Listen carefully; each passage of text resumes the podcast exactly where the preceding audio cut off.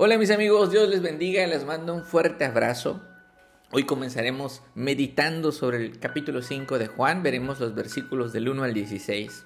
Y quiero empezar con este ejemplo que seguramente habrás visto. Papá y mamá lo dan todo por su hijo. A veces se quedan hasta sin comer con tal que el pequeño tenga todo lo que necesita.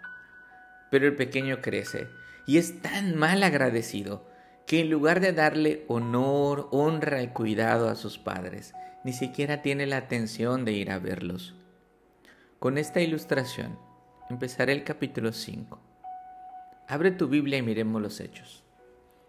Jesús continuó su ministerio en Galilea y regresó a Jerusalén. Dice Juan que había una fiesta. Pudo ser una Pascua, Pentecostés o cualquiera donde los varones judíos debían asistir. Miles de judíos iban a estas celebraciones y ahí en la ciudad de Jerusalén estaba el estanque de Bethesda, que tenía cinco pórticos donde se protegían del sol una multitud de enfermos, ciegos, cojos, paralíticos que esperaban el movimiento del agua. Versículo 3. La gente se imaginaba que sus aguas tenían poderes milagrosos. De hecho, textos antiguos indican que el agua del estanque tenía un color rojizo por los minerales que poseía Así que ellos habían convertido del estanque un lugar lleno de superstición. Y ahí estaba un hombre que hacía 38 años estaba enfermo. No sabemos cuál era su enfermedad, pero no podía moverse. Estaba paralizado o muy débil para poder bajar al estanque. Cuando Jesús lo vio ahí y supo que ya llevaba mucho tiempo en aquella condición, le dijo, ¿quieres ser sano? La pregunta del Señor parece extraña, porque cualquiera diría, obvio, ¿quién no quisiera ser sano estando en esa condición?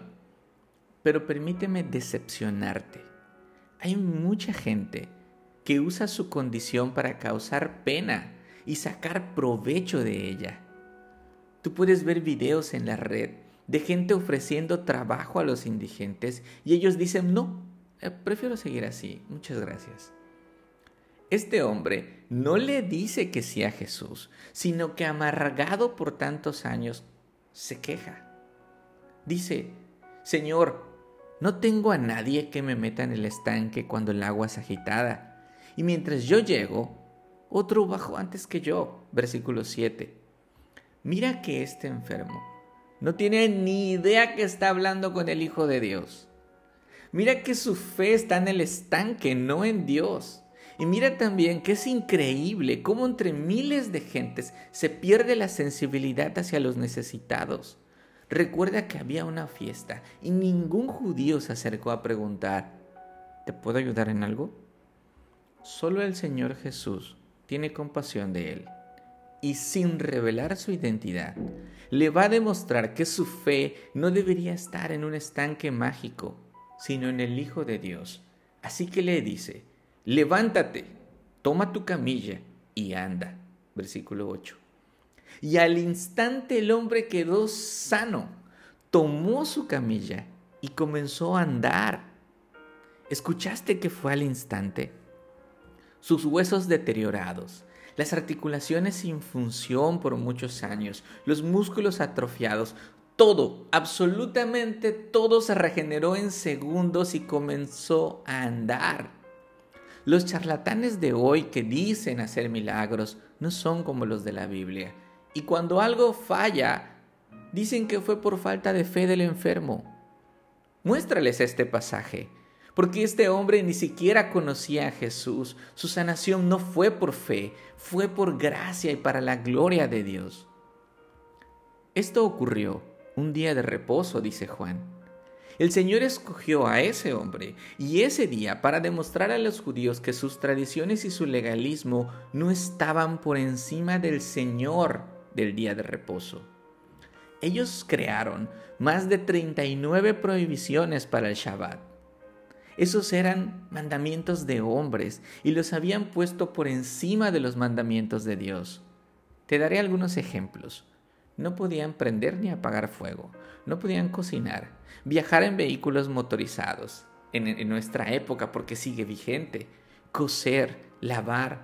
Bueno, hoy en día tienen un elevador que funciona solo porque tienen prohibido oprimir el botón del piso al que van. Una de esas prohibiciones es cargar cosas. Entonces cuando ven al hombre que sabían que llevaba años tirado en la cama, en lugar de asombrarse, en lugar de dar gloria a Dios por su sanación, sus corazones endurecidos exclaman, has pecado, porque es día de reposo y no te es permitido cargar tu camilla.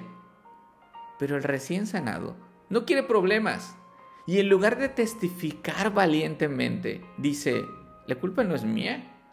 El mismo que me sanó me dijo, toma tu camilla y anda. Entonces los judíos le preguntaron, ¿quién se había atrevido a hacer semejante aberración? ¿Quién era tan insolente para sanar en el día de reposo? ¿Por qué no lo hizo un jueves o un martes? Pero el hombre sanado no podía señalar a Cristo, porque no tenía ni idea quién era. Es más, ni siquiera sabía dónde estaba en ese momento.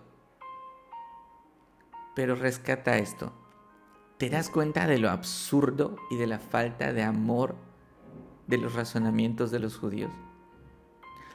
Bueno, después de esto Jesús, Jesús lo encuentra en el templo y le da la oportunidad de conocerlo personalmente, de darle gracias y de creer en él y Jesús le dice, mira, has sido sanado, no peques más para que no te suceda algo peor. Versículo 14. La advertencia de Jesús es muy clara. Él había sido sanado por gracia, no por obras, pues en una camilla, ¿cuánto más podía hacer? Jesús le dio una oportunidad para arrepentirse de sus pecados y creer en Él, porque de no hacerlo tendría que enfrentar un día el lloro y el crujir de dientes en el infierno. Jesús le dice, obedece los mandamientos de Dios, te he sanado para cumplirlos. Pero en lugar de doblar sus rodillas, va a los judíos y acusa a Jesús. Ya tiene un nombre, ya sabe dónde está. Estás escuchando, mi amigo, uno de los ejemplos de ingratitud y de incredulidad más impresionantes que jamás hayas visto. Casi 40 años sufriendo y el Señor lo sana. Y en respuesta, lo traiciona ante los judíos. Esta es una razón por la que los judíos perseguían a Jesús, porque hacía estas cosas en el día de reposo. Ahora mis amigos, reflexionemos un poco. El enfermo de este capítulo te representa. Ahí estabas tú tirado en una cama, no sé hace cuántos años. No hiciste absolutamente nada para que el Señor diera su vida por ti. Para que dejaras de tener fe en las cosas creadas como un estanque y creyeras en el Salvador del mundo. Sin preguntarte, mira cuántas cosas buenas ha hecho por ti.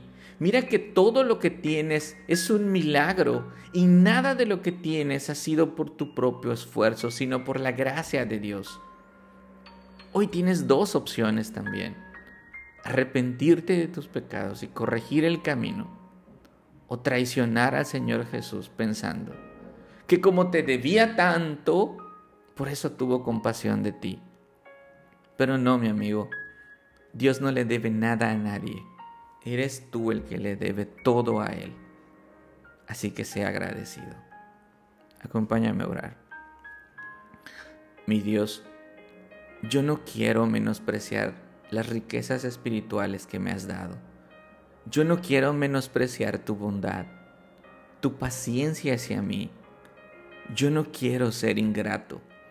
Por favor, guíame al arrepentimiento y lléname con tu Santo Espíritu para testificar a otros que tú me salvaste por gracia y por los méritos de tu Hijo en esa cruz. En el nombre de Jesús. Amén.